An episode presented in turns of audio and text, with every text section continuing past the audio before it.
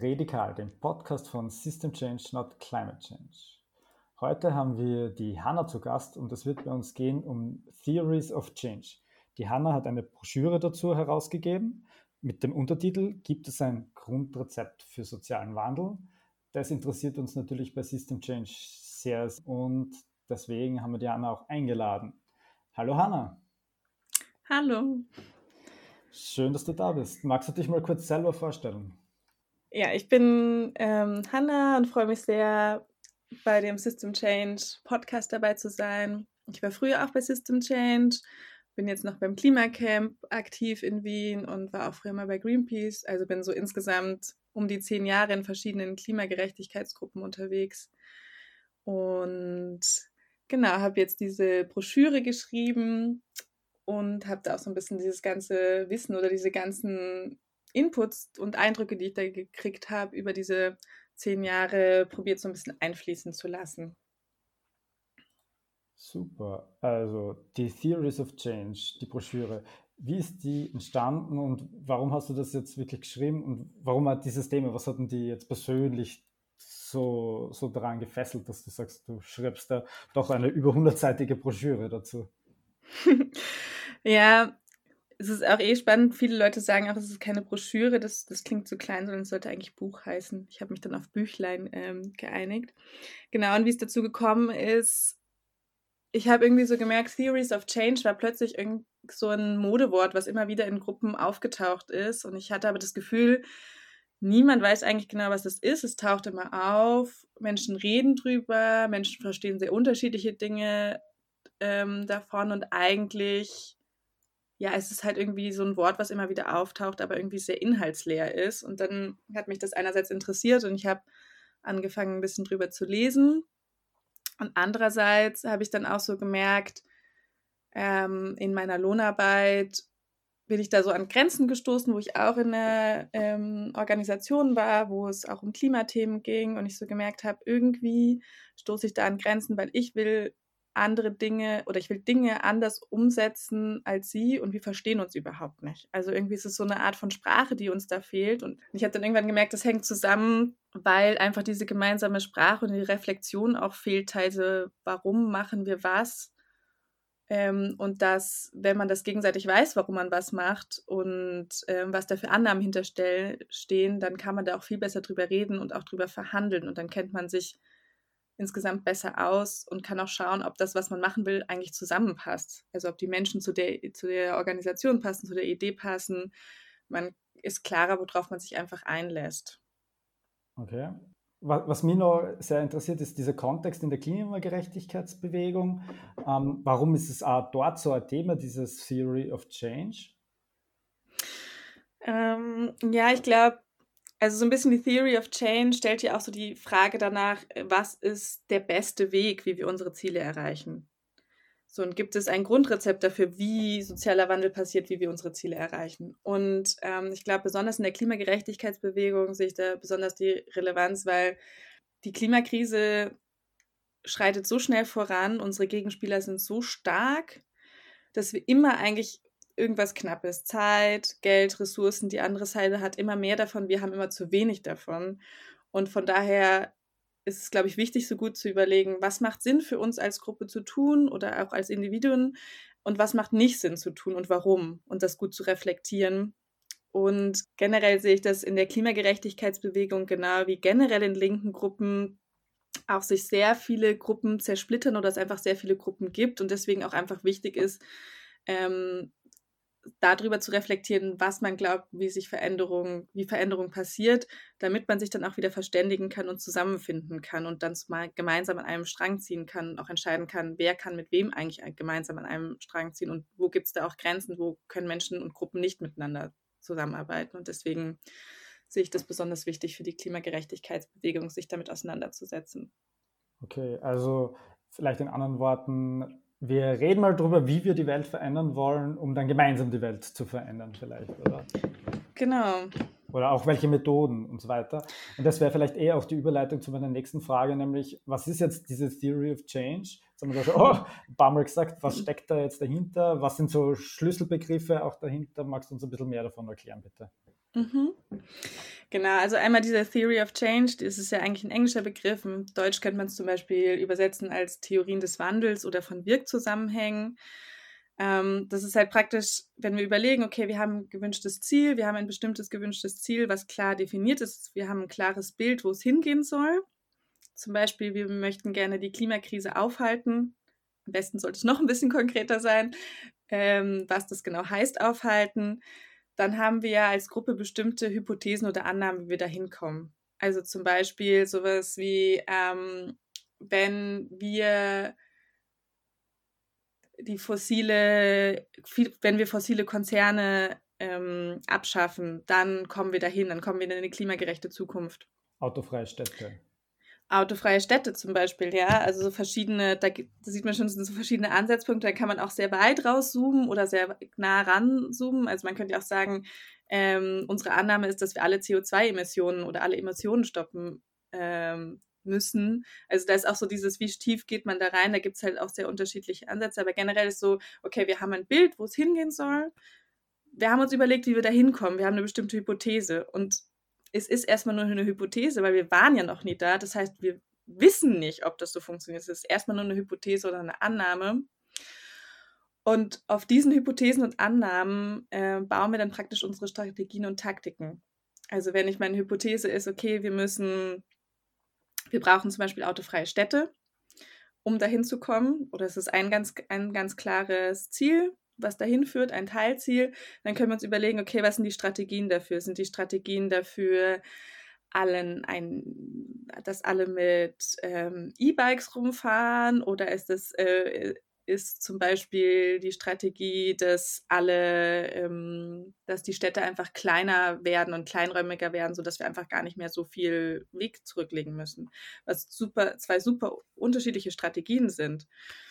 Und dann kommt es noch dazu, okay, diese Strategien ist eher so dieses langfristige, okay, wie machen wir das eigentlich? Und die Taktiken brauchen wir dann noch, ähm, die, die sind praktisch kleinräumige kleinräumigere Sachen, wenn wir jetzt sagen, okay, gut, wir wollen zu einer Stadt der kurzen Wege kommen, wo wir keine Autos mehr brauchen, weil alles viel kürzer ist. Okay, was ist dann unsere Taktik? Ist unsere Taktik dann, könnte dann zum Beispiel sein, dafür einzustehen, dass ähm, Städte zerschlagen werden in kleinere Städte, wo sich dann wieder alle Zentren zum Beispiel selbst bilden müssen. Oder unsere Wiederbelebung von Bezirkszentren, äh, Infrastrukturbau, Kleinigkeiten halt vor allem, oder die, Voll. die Orte wiederbeleben und, und lebenswerter machen. Ja, und es könnte auch sein, okay, wir treten dafür ein, dass es mehr Förderungen gibt für diese Stadt, für diese Region, für diese lokalen Stadtzentren. Aber es könnte zum Beispiel auch sein, dass wir, also es gibt da einfach sehr, sehr viele Arten, wie man da halt einfach rangehen könnte. Und all das basiert auf diesen Hypothesen und Annahmen erstmal, also dieses Bild, wo wollen wir hin? Und da sind halt so ganz viele so Glaubenssätze halt schon dahinter und auch auf den Strategien und Taktiken, wie wir da hinkommen. Also es gibt zum Beispiel ja auch Gruppen, die immer wieder Demonstrationen machen und sagen, okay, Hauptsache, es gibt eine Demonstration, eigentlich ist gar nicht so wichtig zu welchem Thema, weil wir wollen Leute empowern und ihnen zeigen, dass sie, ähm, dass sie was verändern können. Und das ist dann zum Beispiel auch so, das ist zum Beispiel eine, auch eine Theory of Change, dieses so, okay, es braucht Menschen, die sind empowered und wenn die empowered sind, dann können sie das verändern und dann geht es erst um die eigentliche Sache, die wir verändern wollen. Also es geht so von ganz vielen Richtungen, kann man das betrachten. Mhm. Ähm, genau, und die sind halt auch unterschiedlich ausformuliert, Theories of Change. Oder kann man, glaube ich, da sind unterschiedlich gerade dran, wie klar sich Menschen ausformulieren, aber ich glaube, für mich ist so, oder ich würde so das zu dem Punkt bringen, dass halt wichtig ist, dieses klare Bild, wo man hin will, für sich definiert zu haben, sich bewusst zu werden, was stehen da für Hypothesen und Annahmen hinter, ähm, wie wir dahin kommen, also was für Mittel wir, was für Strategien und Taktiken wählen, welche Hypothesen und Annahmen liegen dahinter. Okay. Ich würde da vielleicht auf diese konkreteren Beispiele eh noch später im Interview zurück äh, mhm. zurückkommen, weil du hast ja in deiner Broschüre auch verschiedene Gruppen interviewt und deren Theories of Change. Ja. Und da würde ich vielleicht später nochmal zum Reden kommen. Aber grundsätzlich vielleicht vorher können wir kurz auf diese Frage, Frage eingehen. warum brauchen wir überhaupt im Aktivismus äh, Theorie oder warum brauchen wir eine Strategie? Ich glaube tatsächlich, dass es diese Theorie jeder Mensch irgendwo in sich drin hat. Ich glaube, das Thema ist eher, sich die bewusst zu machen und ähm, weil dann kann man sie erst reflektieren. Wir haben das alle irgendwelche Glaubenssätze und deswegen, genau, ist es eigentlich so dieser Schritt, nicht dieses, ob man es braucht oder nicht. Man hat diese Theorie eh. Man muss sich nur bewusst machen, damit man dann auch drüber reden kann und das eigentlich dann auch nutzen kann und dann auch hinterfragen kann und von anderen Menschen lernen kann. Das ist eigentlich so der Hauptpunkt. Mhm. Okay, cool. Das heißt, ähm, wir, du, du, du gehst in deinem Ansatz natürlich, Theories of Change hat viel mit Macht zu tun und eine Machtgefälle. Mhm. Um eine Gesellschaft zu verändern, braucht es natürlich auch eine Macht. Ob sie von unten oder von oben ist, sind natürlich zwei unterschiedliche äh, Perspektiven. Und du gehst bei deiner Broschüre ähm, geht es um die Machtbasentheorie von French und Raven. Was hat dir jetzt an der angesprochen? Warum, warum arbeitest du jetzt mit dieser Machttheorie? Mhm. Ja, ist eine spannende Frage eigentlich. Also ich glaube, einerseits ist es einfach eine, die mir immer wieder begegnet ist, als ich so quer gelesen habe. Und ich habe einfach gemerkt, es gibt unglaublich viele Machttheorien.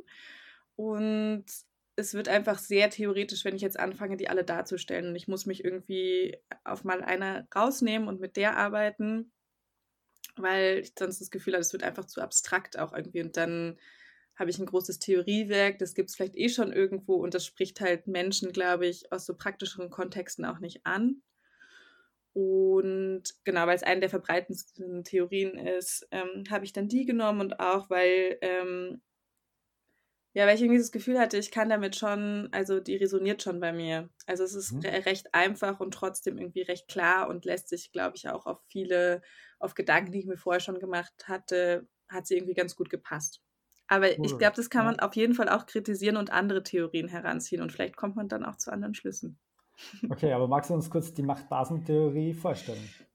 Ja, voll, kann ich machen. Also es geht darum, dass es, ähm, also es eigentlich grob praktisch zwei Gruppen gibt oder zwei Personen. Es gibt generell Personen, die mehr Macht haben.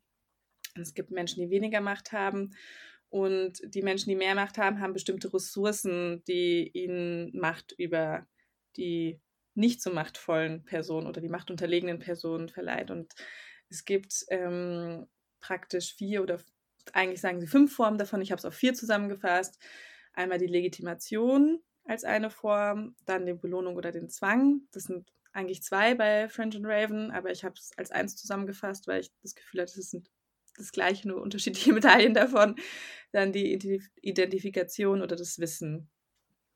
Okay. Und genau, bei der Legitimation geht es darum, dass man zum Beispiel jemanden Macht verleiht, indem man ähm, Menschen zum Beispiel wählt dadurch und sie dadurch legitimiert und ihnen dadurch Macht gibt. Das ist eine Form von Macht, die, glaube ich, uns allen auch recht geläufig ist.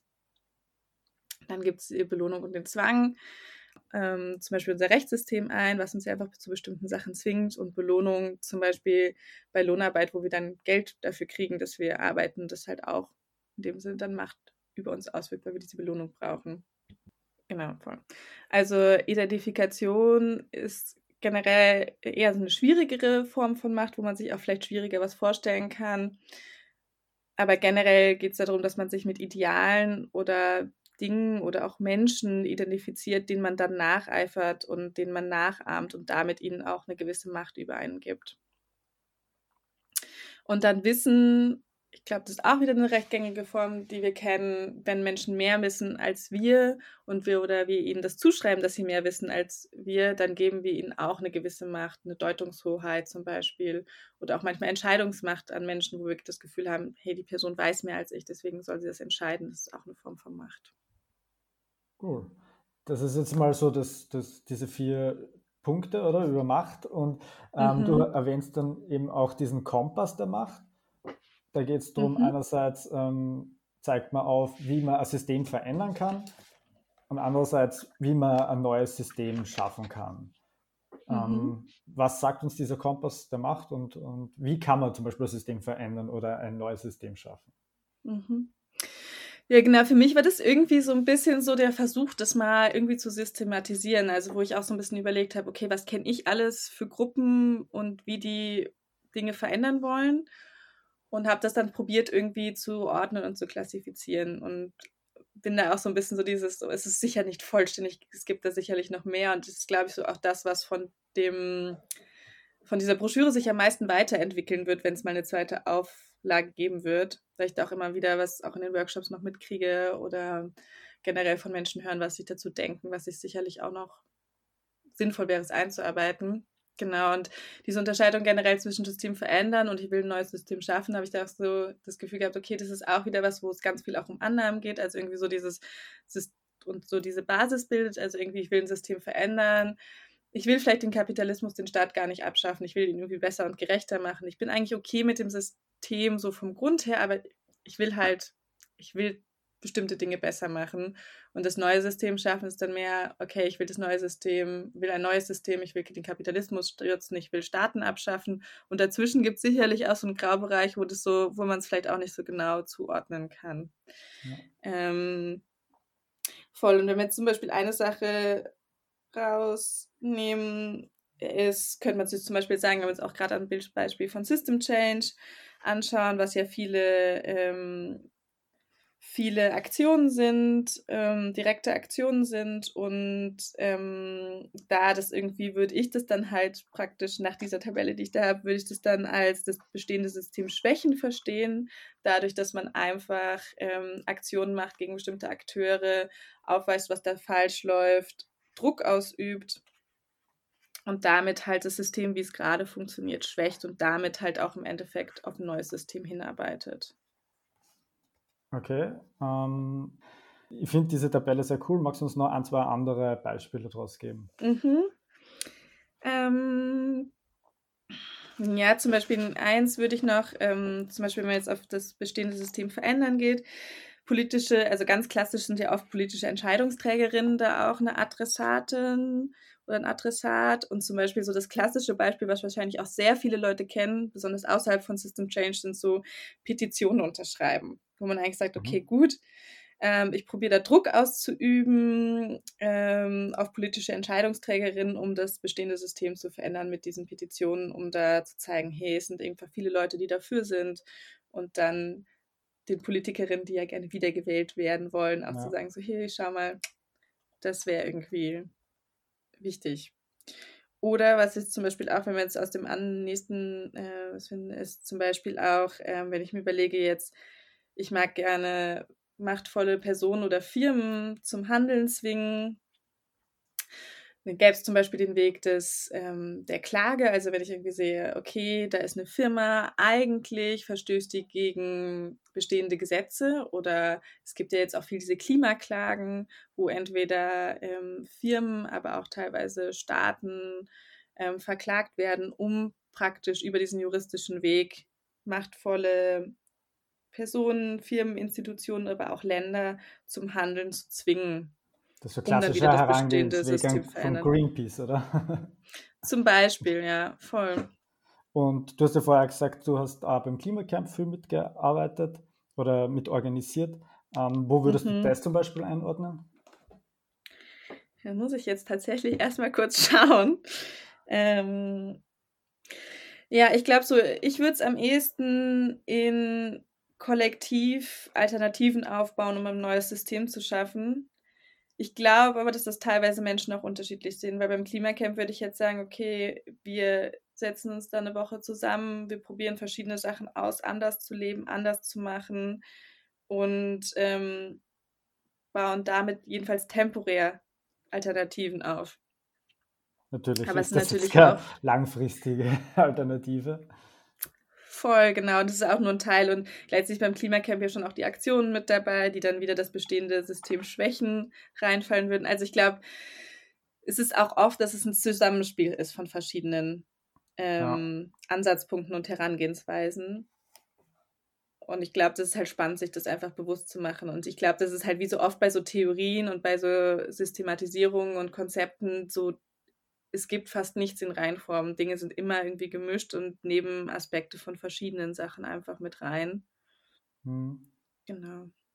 Okay, cool. Bevor wir jetzt noch zu diesen einzelnen Gruppen kommen, wollte ich noch eine Frage stellen, nämlich ähm, die du auch selber ansprichst, die globale Perspektive, von der du schreibst. Ähm, das ist ja, wir im globalen Norden haben unsere Problemchen hier natürlich, wo wir gegen Kohletagebauer in Wien gegen autofreie Städte mm. protestieren, aber das ist ja nur eine Seite der Medaille. Kannst du ein paar Worte bitte dazu sagen?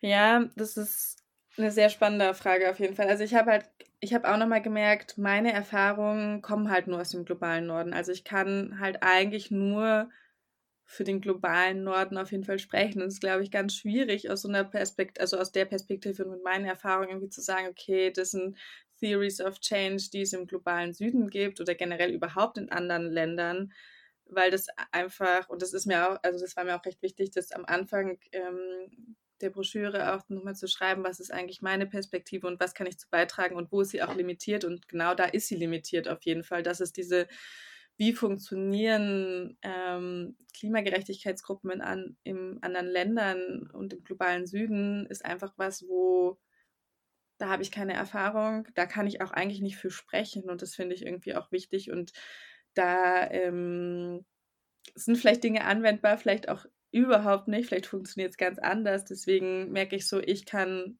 da sehr schwer nur, also oder ich merke auch nochmal in Reflexionsprozessen, ähm, die durch Feedback von anderen Menschen auch angestoßen werden, merke ich, dafür kann ich eigentlich nicht sprechen. Darauf muss ich eigentlich hinweisen, dass das wirklich eine limitierte Sichtweise auf jeden Fall ist.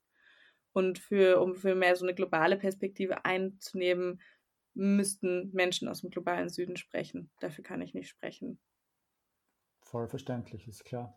Und so wie ihr beim Durchblättern gleich, das sind halt auch alles nur Gruppen aus dem deutschsprachigen Raum, das ist halt ja. sehr spezifisch, oder wo, wo, wo auch Handlungen gesetzt werden, beziehungsweise wo die Leute ihre Erfahrungen und so weiter her haben. Voll, und das merke ich allein schon, also genau, das Deutschsprachige war einfach auch eine pragmatische Entscheidung von wegen, genau, der Sprache. Und ich merke ja auch schon, wie unterschiedlich das in den deutschsprachigen Ländern ist. Also auch da lässt sich gar nicht viel verallgemeinern. Also da lassen sich auch Dinge schon nicht verallgemeinern. Und mhm. genau, Cool, ja. Dann kommen wir mal zu den Interviews. Ähm, willst du irgendwie so allgemein ein bisschen was darüber sagen oder würdest du einfach die einzelnen, würdest du einfach mal zwei, drei Gruppen vorstellen darin, die du spannend gefunden hast? Ähm, mhm. Bitte. Voll. Ich glaube, ich finde, ähm, ich habe mal zwei Interviews auch schon so rausgepickt, die ich besonders spannend finde oder wo ich auch glaube, dass es irgendwie ganz spannend für den Podcast ist. Das eine, was ich sehr spannend finde, ist ähm, vom BUND. Also, mhm. das ist der Bund für Umwelt und Naturschutz in Deutschland. Das ist ähm, so ein bisschen das Pendant zu Global 2000 in Österreich. Und da fand ich es einerseits sehr spannend, weil ich da eine Person interviewt habe, die schon älter ist, also der Durchschnitt von Klimaaktivistinnen äh, und sie auch eine sehr ähm, eigene Herangehensweise haben, die aber auf jeden Fall spannend ist. Und zwar ähm, ist es auch eine Regionalgruppe, also bei diesem Bund für Umwelt und Naturschutz beim BUND ist es so, dass die in Regionalgruppen organisiert sind, die recht unabhängig sind von der Dachorganisation, also eigene Strategien auch haben. Also es ist auch nochmal wichtig, vielleicht generell, ähm, das sind Einzelpersonen, die ich interviewt habe, das heißt, diese Einzelperson hat natürlich auch aus ihrer persönlichen Perspektive gesprochen und nicht unbedingt für die ganze Gruppe. Das ist jetzt nicht von der ganzen Gruppe so abgesegnet worden, wie die Leute das ähm, gesagt haben, sondern es ist auch immer eine sehr persönliche Sichtweise. Und beim BUND ist es nochmal sehr speziell, weil das halt eine Regionalgruppe ist.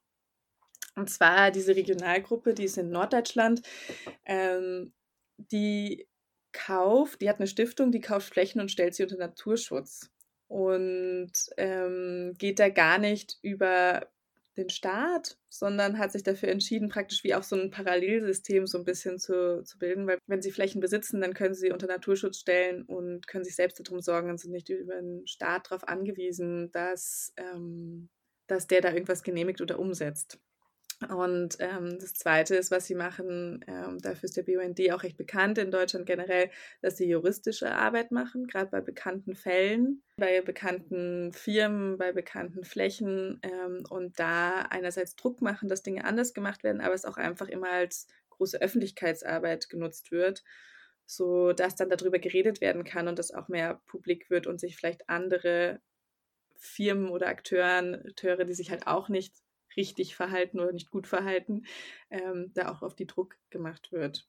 Und das ist in Deutschland auch spezieller, weil Naturschutzvereine ähm, sind bei manchen Verfahren beteiligt. Also die haben da auch einen sehr großen ähm, Hebel, einfach weil sie in bestimmten Genehmigungsverfahren auch gehört werden müssen und dagegen klagen müssen oder klagen können.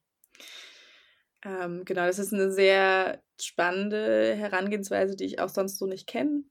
Und ich finde es auch sehr spannend, diese Perspektive, ähm, wie die Person sagt, Naturschutz ist Klimaschutz, ist Menschenschutz. Also dieses, so diese verschiedenen Sachen gar nicht so voneinander fernzuhalten, sondern ähm, es gehört eigentlich alles zusammen, weil alles bedingt sich gegeneinander. Und ich glaube, das ist auch eine Perspektive, die ähm, ja sehr hilfreich ist, wenn man einfach aus verschiedenen Richtungen zusammenarbeiten will.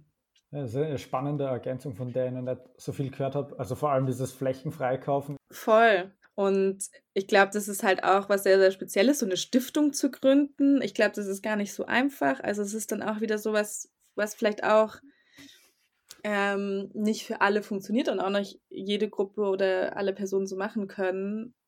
Aber irgendwie so ein spannender Ansatzpunkt auch nochmal, dass man halt irgendwie von einer ganz anderen Richtung geht, als zum Beispiel System Change das macht. Ähm, was die Person noch gesagt hat, was ich sehr spannend fand, ähm, du kannst nicht gegen das System arbeiten, am weitesten kommst du, wenn du da mitarbeitest, aber du darfst dich nicht abhängig machen.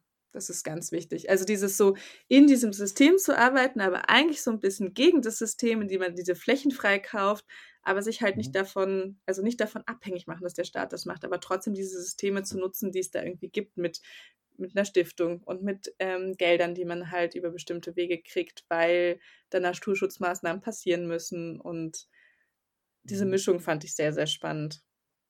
Ist auf jeden Fall eine eigene Perspektive, oder? Es gibt diese, diese Disku diesen Diskurs darum, wie, wie, du dich in einer Gruppe organisierst. Und das ist halt ein sehr Voll. trotzdem äh, äh, ein geldintensiver Zugang, natürlich flächenfrei zu kaufen. Das kann sich verständlicherweise nicht jede Gruppe leisten, so diesen Weg zu gehen. Voll und tatsächlich kommt es auch sehr auf das politische System an, weil das Geld kommt ganz viel von Ausgleichsmaßnahmen, die zum Beispiel der Bahn oder so äh, verordnet werden dafür, dass sie bestimmte Bauvorhaben umsetzen dürfen. Und das ist halt auch ein sehr spezielles Gesetz und da muss man sich irgendwie auskennen, muss man sich reinfuchsen und mhm. muss diese Möglichkeit dann halt auch irgendwie finden, ich habe keine Ahnung, wie das genau in Österreich ist, aber dieses, es ist sehr speziell und da hat sich jemand wirklich mit diesem System auseinandergesetzt und diese Lücke gefunden, wo das dann gut funktioniert. Und da funktioniert es. Und das ist halt auch, finde ich, auch ein spannendes Beispiel für, es ist sehr unterschiedlich, wie und wo du bist und mit was für Menschen, was eine sinnvolle Strategie sein kann.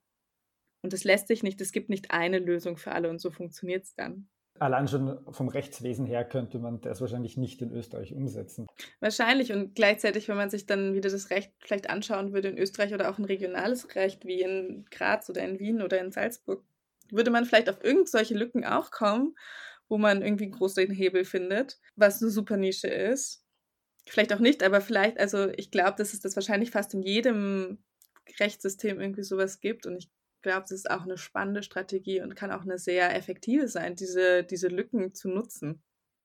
Äh, vielleicht noch eine spannende Sache, die ich auch fand, ist auch so diese Perspektive des Alters. Also, dass die Person auch so gesagt hat, hey, wenn man älter wird, kann man sich mehr trauen eigentlich. Früher bin ich irgendwie diese Abhängigkeit gewesen. Ich war in einer Lohnarbeit und musste auch aufpassen, was ich sage. Und heute, ich bin jetzt Rentnerin, mir kann niemand mehr was sagen. Damit ich auch, bin ich auch viel unabhängiger niemand kann mir mehr was und das ist ein schönes Gefühl. Das fand ich eine sehr spannende Perspektive, auch auf Alter und Älterwerden. Ähm, und es ist vielleicht nicht für alle Personen so, dass sie das Gefühl haben, mit der Lohnarbeit, die sie machen, können sie vielleicht nicht so aktiv sein und nicht ihre Meinung vertreten, wie sie wollen. Aber ich glaube, dieses finde ich auch einen sehr spannenden Aspekt. Wir leben alle auch in so gesellschaftlichen Zwängen, wo was von uns erwartet wird oder auch auf das geschaut wird, was wir machen. Und ein gewisses Alter oder auch gewisse Lebensveränderungen können einen dann auch freisetzen davon und das ist sehr befreiend und gibt einen viel größeren Handlungsspielraum. Es muss vielleicht nicht das Alter sein, es kann auch irgendwas anderes sein, was, was eine Veränderung, diese Veränderung bringt, aber dass das ähm, ja. ja auch was ist, was auch noch auf uns einwirkt. Schön, Menschen aus dieser Generation auf dem Klimacamp auf zu jeden sehen, Fall. in großen SUVs durch auf die jeden Stadt fahren, Fall. Okay, ja, sehr cool. Also auf jeden Fall, wir laden die ältere Generation ein zum Klimacamp und zu anderen äh, aktivistischen Voll. Gruppen zu kommen. Es ist immer cool, neue Perspektiven kennenzulernen. Cool. Ähm, was ist eine andere Gruppe, die du uns noch kurz präsentieren willst?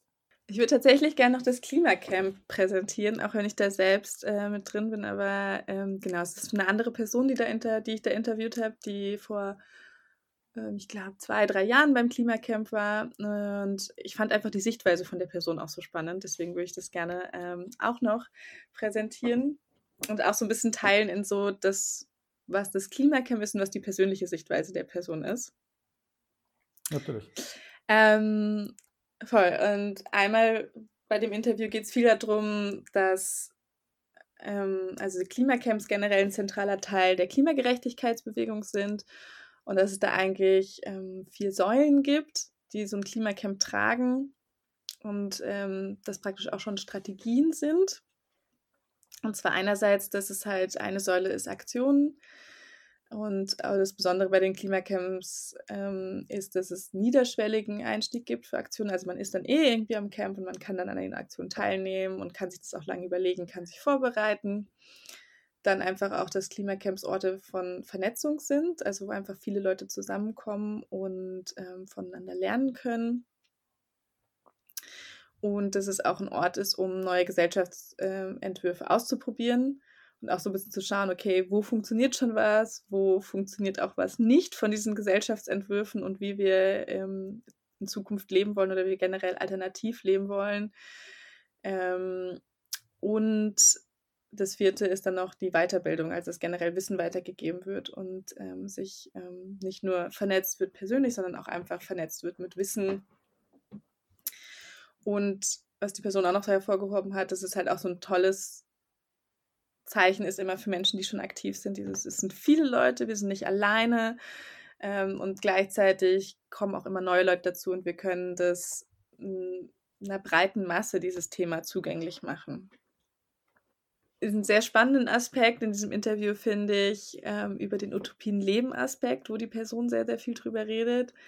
Also, dass sie irgendwie sagt, ja, es ist irgendwie schon wichtig in der Organisationsform, dieses Utopien-Leben für sie persönlich, aber dass sie das Camp eher als einen politischen Akt sieht und Utopienleben viel mit Lebensweisen zu tun hat und dass sie das eher irgendwie schwierig findet und dass sie Lebensweisen und alternative Lebensweisen sind nur dann ein politischer Akt, wenn man sie kollektiv macht, nicht wenn man sie alleine macht. Das ist so die Aussage.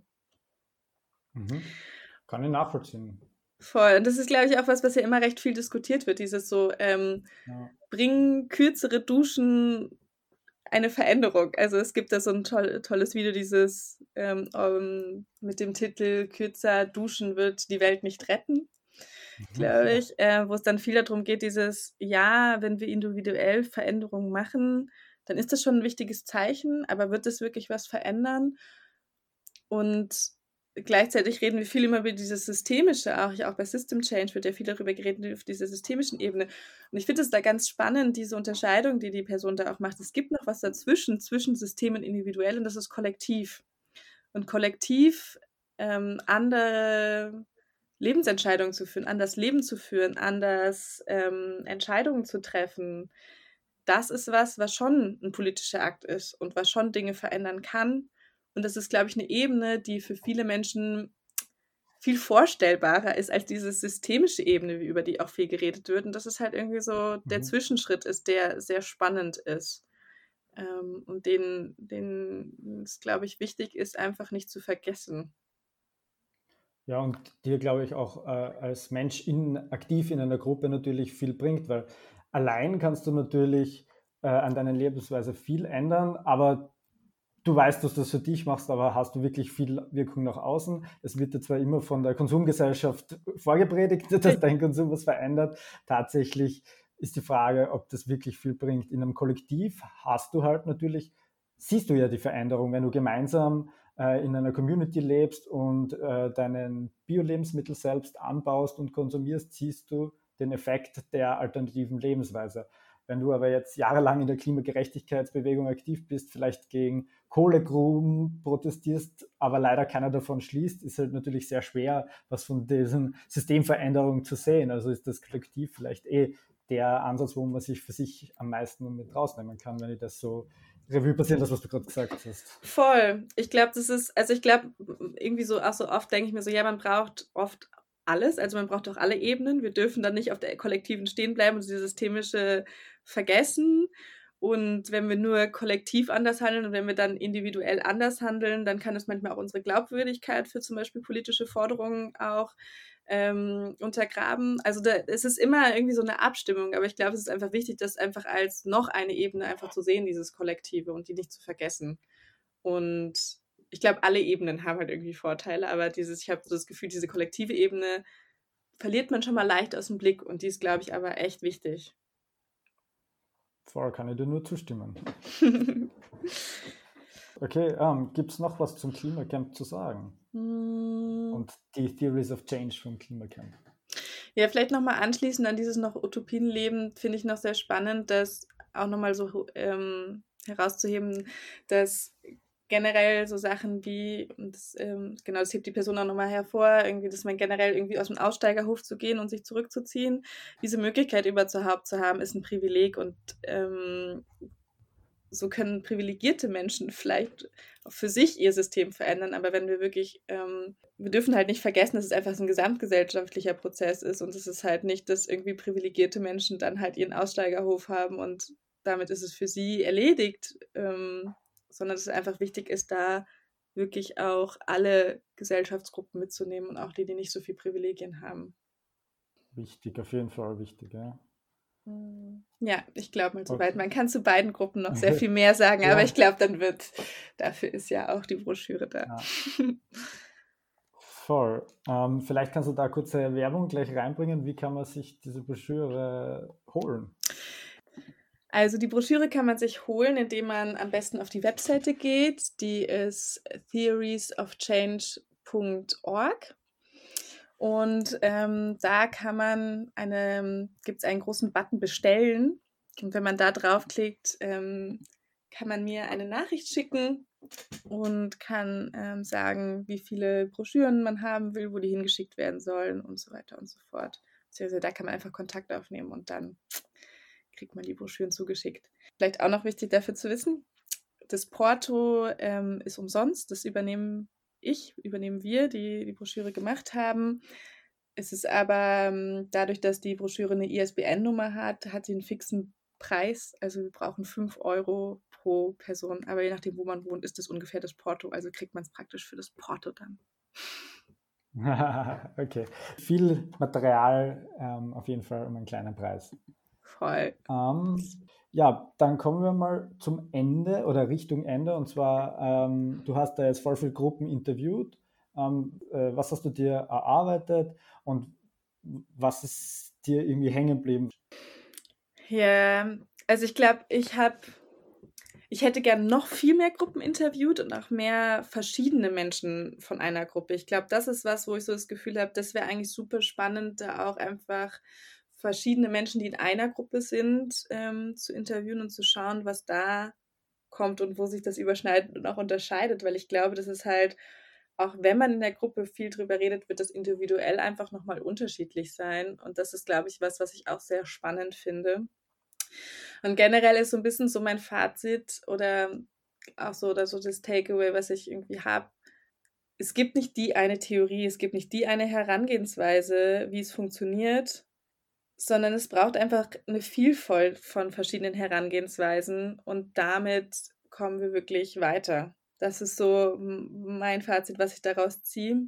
Auch so die zwei Ecken, wo ich sehe, da bräuchte es vielleicht noch mehr Menschen. Ich habe manchmal das Gefühl, dass es irgendwie noch mehr Gruppen braucht, die einfach auch noch radikaler sind. Also die noch einfach noch stärkere Aktionen äh, und noch mehr Aktionen und vielleicht auch ähm, ja von Aktionsformen stärkere Aktionen einfach noch äh, machen, um noch mal mehr Druck aufzubauen, weil ich habe das Gefühl, aus guten Gründen, es ist halt auch eine recht hohe Hürde, manche Aktionsformen gibt es da nicht so viel und das würde der gesamten Bewegung schon noch helfen einfach stärker zu werden und schlagkräftiger zu werden und gleichzeitig genauso in der anderen Ecke die Menschen, die sich hinsetzen und den Leuten, die zwar interessiert sind, aber die das alles nicht so ganz verstehen, auch runterzubrechen für die und sei es bei einem Picknick, wo man Leute einlädt und dann drüber redet oder einfach auch in seinem persönlichen Umfeld einfach viel mehr drum redet, dass es da diesen Anschluss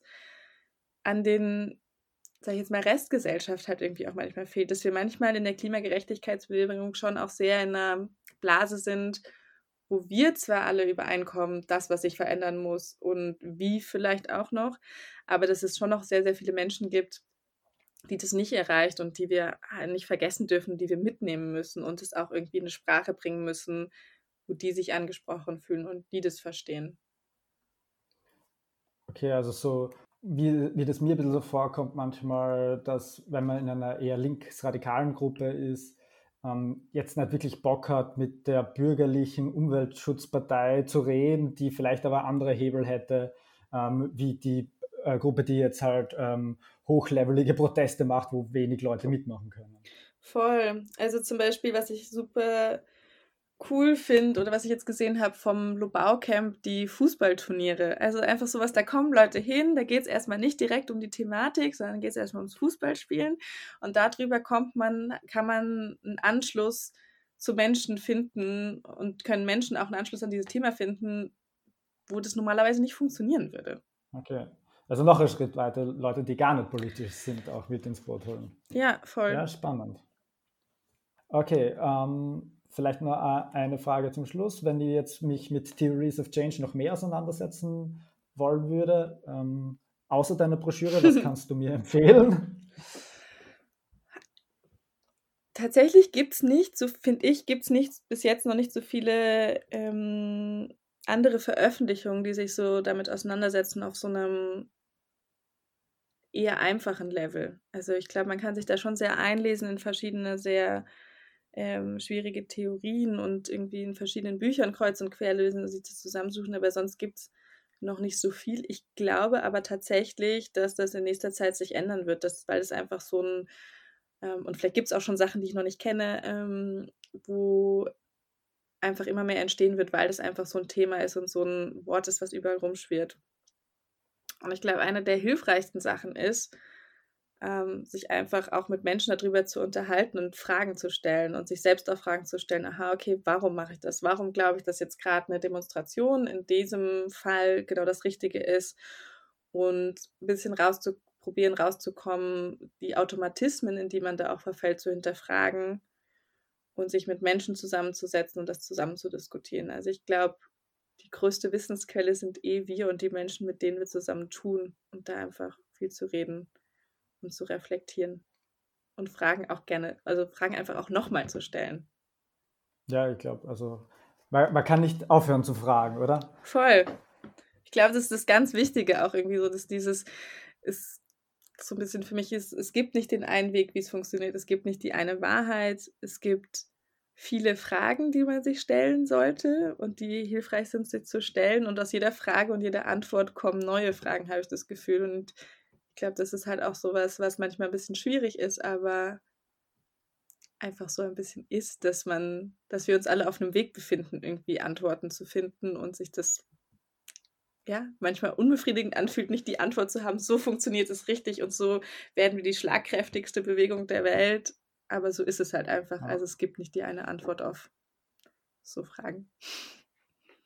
Dabei ist es wichtig, so wie du in dem Buch zum Abschluss schreibst, halt nicht in den Fragen hängen zu bleiben und in ewigen Theoriedebatten oder Ideologiedebatten sogar, Voll. sondern eben Fragen voranzuschreiten. Du ähm, zitierst ja die Zapatistas, die halt eben Fragen voranschreiten, Learning by Doing gibt es diesen klassischen Spruch auf Englisch halt, machen, was tun, Sachen, versuchen Sachen zu verändern, auch wenn man äh, noch nicht die richtige Methode oder die richtige Strategie und Taktik hat. Man lernt ja daraus, immer weiter Fragen stellen, Fragen voranschreiten. Das habe ich sehr schön gefunden. Äh, und deswegen habe ich es auch gleich als Abschlussworte gewählt und möchte mich dem, dabei bei dir bedanken, Hanna, dass du mit dabei warst. Ähm, willst du noch Abschlussworte loswerden? Ich freue mich, mit ganz vielen Menschen über diese Broschüre zu diskutieren und über die Inhalte und neue Fragen zu kriegen und neue Antworten. Sehr gut. Und dann werden wir alles, was du dabei lernst, in einer zukünftigen Radikal-Podcast-Folge in ein, zwei Jahren diskutieren. ja, vielleicht. Okay. Ja, liebe Zuhörerinnen und Zuhörer, danke fürs bis jetzt Zuhören und ähm, das war eine weitere Folge von Radikal, dem Podcast von System Change Not Climate Change. Macht es gut und bis bald. Ciao.